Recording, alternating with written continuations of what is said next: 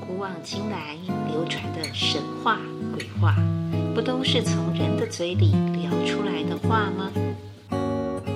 欢迎收听《神话、鬼话、人话》。Hello，大家好，我是 Vicky 瑶。今天我们要来聊的又是什么样的话题呢？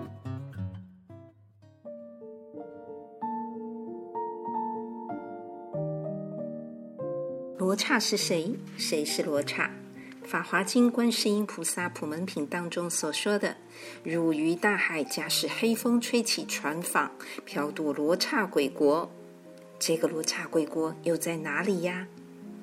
今年七月十九日，大陆基层民间拥有高知名度的歌手刀郎，他以《聊斋志异》作者蒲松龄笔下的一则故事为背景，并直接借名的《罗刹海市》新曲。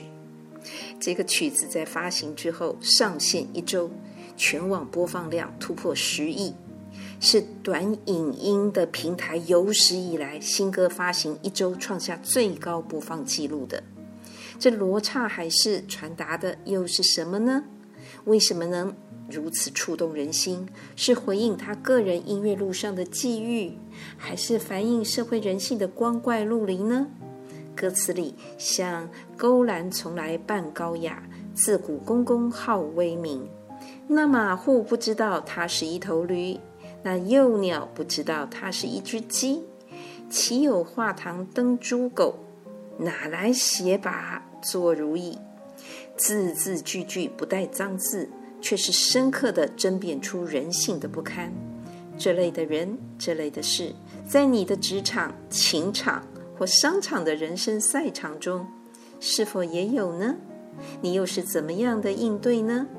那么，我们今天就来好好的聊聊吧。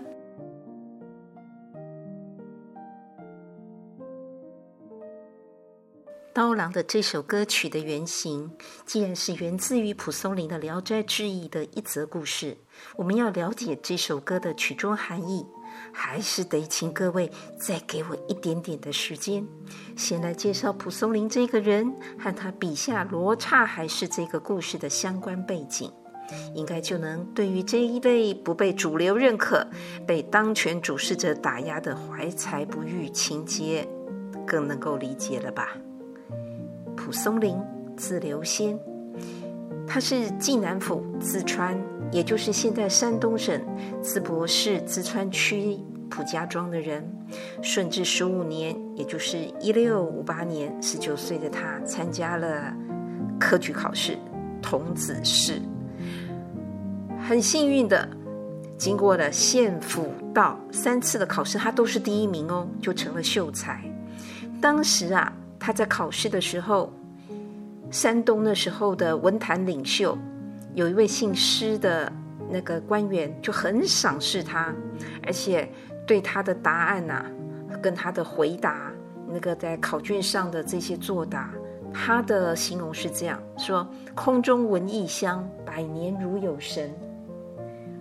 空中闻异香，哎，意思就是你写的真是太好啦啊！百年如有神，简直是根底非常厚。才有这样子的表现，才有这样的文笔，然后观书如月，运笔如风，总之是非常非常的赞叹。那因为这一位呃文坛大佬的赏识，还有一开始的时候都第一名啊，三个全部都第一名，就一道一道关卡，虽然只是秀才，所以他对于未来的科举之路是充满了信心。哎，可是不懂为什么。这次之后，很出人意外的是，他接下来的科举考试都是连连失利，而且是名落孙山，不是敬陪末座而已。十九岁的连中三元，但是后来屡考不中，但是他的学士又是名闻乡里，追求功名方面却始终没有办法如愿，直到他四十六岁的时候。才被补为领生，又称为领善生，也就是说，从此可以得到公家领取那个米粮、粮食津贴的这个资格，也称为廩保。这个实在是很很狱卒啊，很闷呐、为什么一个这么有学问的人会后来怎么考都考不上呢？是考运吗？是际遇吗？总之，他后来是贫困潦倒。后人用八个字概括的形容了他的一生：读书、教书、著书、科考。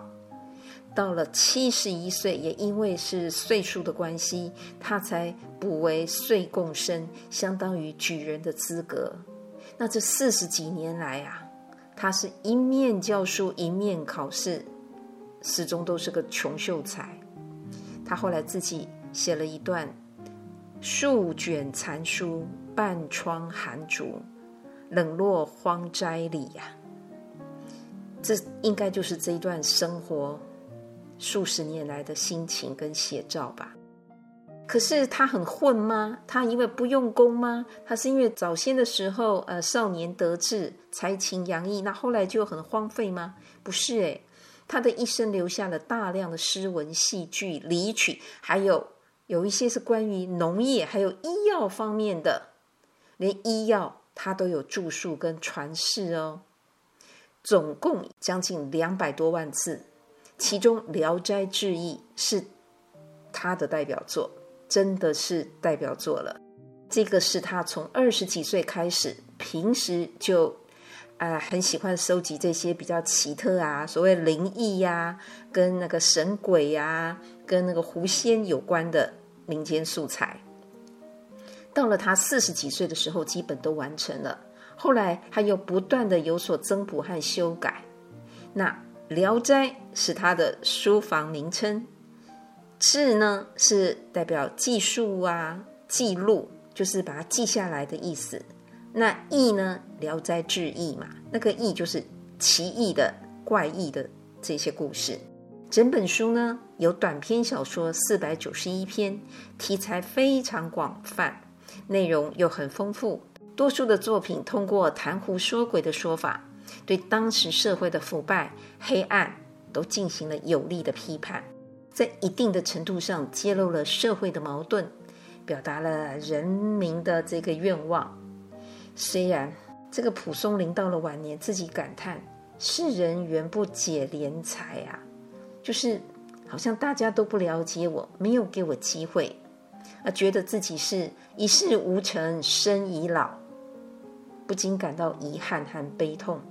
但是，其实在他生前，《聊斋志异》就在成稿的时候，慢慢就是已经写出来这些稿件的时候，大家已经开始关注了，引发了大家的兴趣。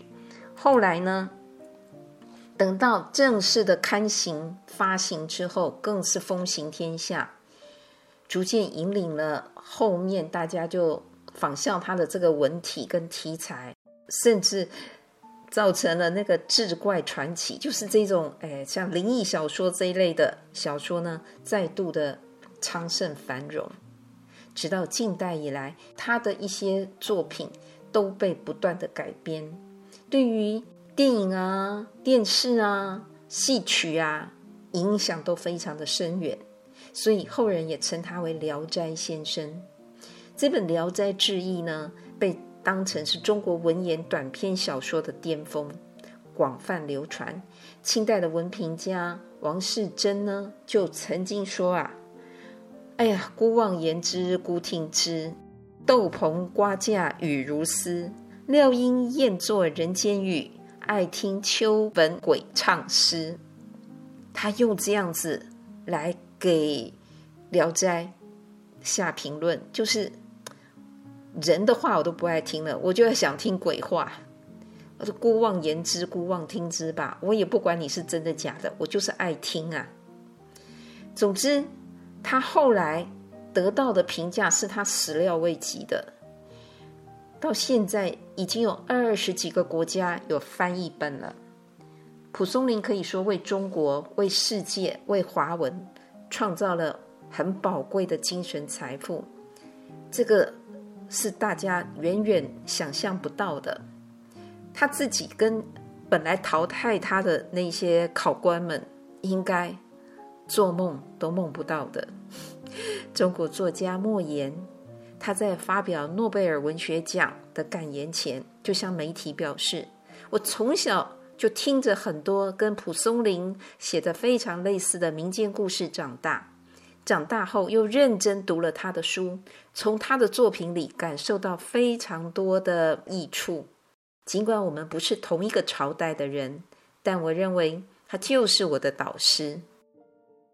不可否认的。”在科举的路上，蒲松龄的一生是被冷落、非常不得志的。赢过他的不知凡几，但是三百多年来，那些在他之上高中功名，如今又在哪里呀？而今安在呢？谁还知道啊？谁还知道他们是谁呀？能够像蒲松龄的作品、文章，不仅还在流传，而且。还传到二十几个国家，那其中的章节素材还被拍成戏剧电影，像《倩女幽魂》就是啊。那现在又有刀郎这首《罗刹海市》的问世了。事实证明，蒲松龄凭借他作品的深远影响力，早就和那些凭借他淘汰他的科举制度和官员这些扼杀，那些考场上的胜利者，不论是哪位。都已经可以说是云泥般的天差地别了。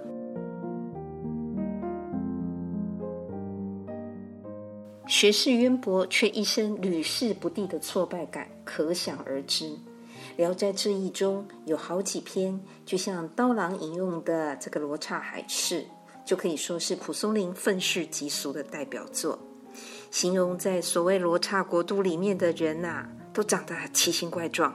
而且以丑为美，更可怕的是还以丑来选官，谁更丑，谁的官位就更大。用人取士的标准，竟然只是靠外在，不重视学问文笔，而且还故意把美丑的标准把它对调了。丑的呢，就越来越呃富贵荣华；漂亮的呢，端正的呢，就越来越卑贱，被人家歧视。这不奇怪吗？一群人把端正的当成丑的，丑的当成高贵的。那耳朵往后长，鼻子有三个口，睫毛像窗帘盖在眼睛上，都让眼睛快睁不开的。这样子的人，不问人品学问，反而还可以去当宰相。反倒是书中原来本来是风流潇洒，然后能歌善舞的这个主人翁马俊。哦，对。在歌曲里面啊，就是在刀郎的这个新歌里，大陆是叫做马季，可是，在我们台湾的版本里，《聊斋志异》里是马俊。总之，我们知道他都是这个故事的主人翁。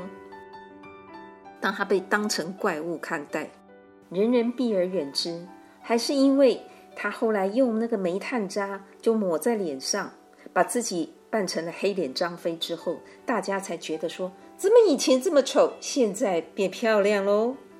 接着他又学着那个罗刹国的歌女啊，那个模样，就唱着靡靡之音，用着奇怪的语调。没想到国王更开心的，在当天就封了他的官职，从此还不断的找他进宫，十分的宠幸着他。但是他这老扮丑，心里也是不安。他就想，如果只是逢场作戏一下还可以，但是怎么可以拿这张脸，拿这种虚假的面孔去换这种富贵功名呢？原文是这样子的：“昔游戏犹可，何能忆面目图容显呢？”这番话或许也是作者蒲松龄的心声吧。他也借着这些情节影射。那这个考官取士重外表不重内涵，暗讽因为投机选上的文人名士心性和外貌一样的狰狞丑陋。如果取得高官厚禄，还得用这个煤渣，还要用这样子的来丑化自己，这些对他来讲是简直是很不堪的。这些描述离奇又生动，就像郭沫若啊、这位文人。他后来在为蒲松龄的故居题那个诗词的时候，写下了“写鬼写妖高人一等，刺贪刺虐入骨三分。罗刹海市这种观察人间事的视角和情境，三百年来从文字蜕变成音乐，不仅成了刀郎新曲的歌名，在这个基础上，更发展出进一步嘲虐近代时事的生动写照。讲了这么多的背景故事，各位还在听吗？如果你们还在收听，那就真的很包容，很认真在听哦。感谢大家捧场啦！会冒着你们听觉疲惫的风险，讲这些看起来像是掉书袋的背景资料，是因为《刀郎》这首曲子引起的争议非常之大。有认为他是意有所指，那个乐坛上的某些当年贬义排斥他的重量级人物，也有认为。他只是借古讽今，泛指普遍的人间社会这种乱象。当然，也还有人会质疑呀、啊，为什么他会选择一个这么古老的小说来作为音乐的题材？如果罗刹是相传中吃人血肉的怪物，罗刹国里的集体颠倒价值观，何尝又不是折损才德之士、心神志向的恶兽呢？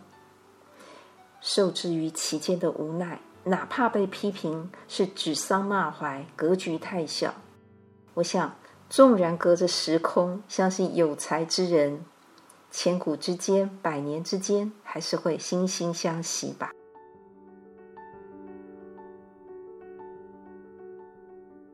因此，经过之前的介绍，了解了蒲松龄和他罗刹海市的思想背景。接着，我们再对比于对于刀郎的行事风格和音乐发展的际遇，或许就更能理解喽。二零零四年，刀郎发行首张专辑《二零零二年的第一场雪》这首歌，在没有任何宣传的情况下，他以两百七十万张的正版销售，和比正版更高不知道多少倍的盗版销量。让刀郎热蔓延在大街小巷，可是人红是非多。刀郎的歌是音乐吗？这些歌让中国流行音乐倒退十五年。刀郎不配做音乐人，这些质疑的声音啊，非常之多。接着，刀郎不具备审美观念，太缺乏音乐性。除了唱片销量高以外，没有什么可评性，都是农民工听的。啊，当然也有人说，很直说啊，我会把他的专辑直接扔进垃圾桶。还有一些评论叫做，哎，题目标题就是从刀郎的音乐看中国全民音乐审美的倒退。这些大牌歌手纷纷就直接表达了他们对刀郎走红的不解跟不接受。可是刀郎啊，没有出面回应。面对同行的抵制，社会的恶劣反应，刀郎选择了用沉默回应。这一沉默就是五年。五年里，谁都不知道他去了哪里，做了什么，就好像人间蒸发一样。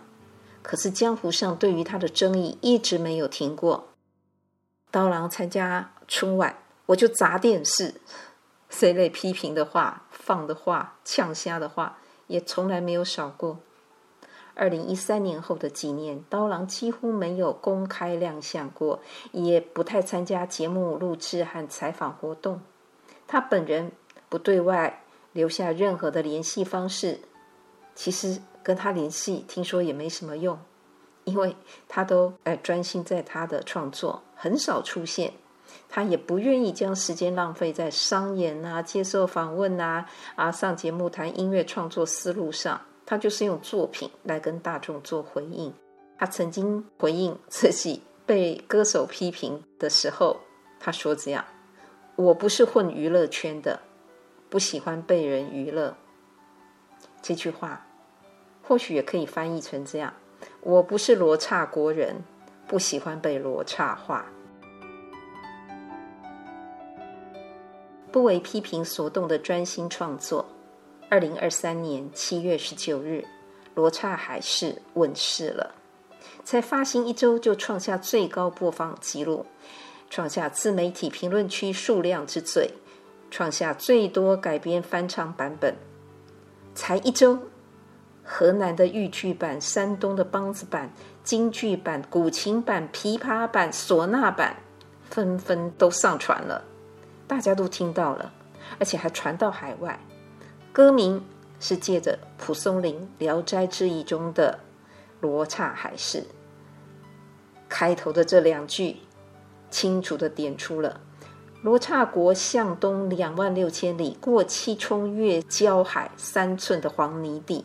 什么叫过七冲越焦海三寸黄泥地？其实七冲就是人体的消化系统啊。到后来变黄泥地，想一想，那就是从嘴巴进来，然后呢，变成排泄物的，变成了黄泥地嘛。也就是说，历经多重艰险，冲过了这些重重关卡，没想到披荆斩棘的最后，竟然是来到了一个大粪坑。因为这是一个以丑为美的罗刹国，这个国度颠倒黑白是非，越是丑的越能担任高管要职。在罗刹国，好人不得志，坏人飞黄腾达，长相越是端正，就越活在社会的底层。完全是个颠倒又混乱的世界。刀郎的歌词就是从中引用，暗算那些位高权重的人。那马户不知道它是一头驴，那幼鸟不知道它是一只鸡。勾栏从来扮高雅，自古公公好威名，刻画出了为了利益不择手段、扭曲是非、颠倒黑白的卑劣丑态。蒲松龄在《罗刹海市》小说里原文里提到的十六个字：“花面逢迎，视情如鬼，世家之癖，举世一彻。”什么意思呢？就是那个脸呐、啊，就是呃很好看，但是也是变化多端，然后四处逢迎。那这个世间的这些人情啊，好像就像鬼魅魍魉一样，变化莫测，难以捉摸。偏偏有人呢，把那个脓疮啊、身体结痂、那个那个皮呀、掉下来的，有人偏偏爱吃那个，多可怕的事！问题这样的状态竟然是举世一彻，就是如出一辙，那个一辙，完全大家都在走这条颠颠倒倒的路子。这两位啊，刀郎跟蒲松龄，他们这一个曲子一个小说，都是在诉说着。真才实学的人得不到重用，反而是一些不学无术，反而他们青云直上，两者前后呼应，真是让人不胜唏嘘。这里也可以看到，我们前面两集不是介绍测字的故事的时候，有提到拆字还有合字的观点吗？啊，一个字可以拆开来看，或是啊怎么样合起来，还有另外的意思。那刀郎这次在歌曲中，他的两段话就用到像拆字一样的这个技巧，简体字的驴和鸡拆解开之后就是马户和幼鸟，对不对？他也借此隐喻有些人忘了自己的本分，失了自己的身份。另外，歌词里面还有勾栏妓院的假清高，太监还要逞威风的这种形容词。其实说难听点，这就有像是所谓的既要当婊子还要立牌坊一样的荒谬可笑。可是满纸荒唐言，却是人世间一把把的辛酸泪。记得前几年湖南卫视《我是歌手》这个节目里，终结赛的时候，林志炫以一身的白衣演唱国语版的《浮夸》这首歌曲。表达了他对当时竞赛的心声和立场。谁是大赢家？难道一定要浮夸吗？主观的、客观的、旁观的拦阻太多，好坏要自己承受。唉，能出头，能拔得头筹，谁不希望，谁不爱呢？可是，正如刀郎《罗刹海市》中唱的：“爱自有心，心有好歹。”百样爱也有千样的坏。如果情势使然，人心难测，无论在考场、情场、商场、战场这些人生赛场上，五官优劣的时不我与了。那么，请想想林志炫在当下唱出的“幸运儿不是我，因为我选择的路很难走”。如果够出色，却不能够出头，至少也做到没第二个我。什么是没第二个我？能不能找出自己的特色特长？能不能培养出让人印象深刻，而不是被单一制度钳制的发展？《聊斋志异》的蒲松龄不就是如此吗？再不然，看看刀郎当年被一些主流当权者批评贬义之后，他远离歌坛，干脆避居新疆，但是他依然没有放弃理想和努力。继续创造了优秀的作品，培养出足以和主流音乐并驾齐驱的优秀弟子。直到最近《罗刹海市》问世，大家才发现，哦，原来他虽然远离战场，不但并未封刀，而且是不断的磨刀。等到时候到了，再次的宝刀出鞘，万众瞩目之下，不需对决就能碾压胜出了。罗刹鬼国，罗刹海市。在哪里？两万六千里外，还是在佛经里、生活里，或者就是在你我大家的心里呢？愿你我谨言慎行，常存自觉警醒，保持正念的航向，不会随着无名黑风左右，不会深陷在美丑颠倒、是非不分、喜怒无常的情境里，因果不爽。更千万别在自己还有能力的时候就借势揭端，成了像普门品当中所说，造成他人飘堕罗刹鬼国的无良黑风。今天先聊到这里喽，希望你喜欢今天的这一个主题，也请记得点赞、分享、订阅、开启小铃铛哦。期待我们下次再见了，拜拜。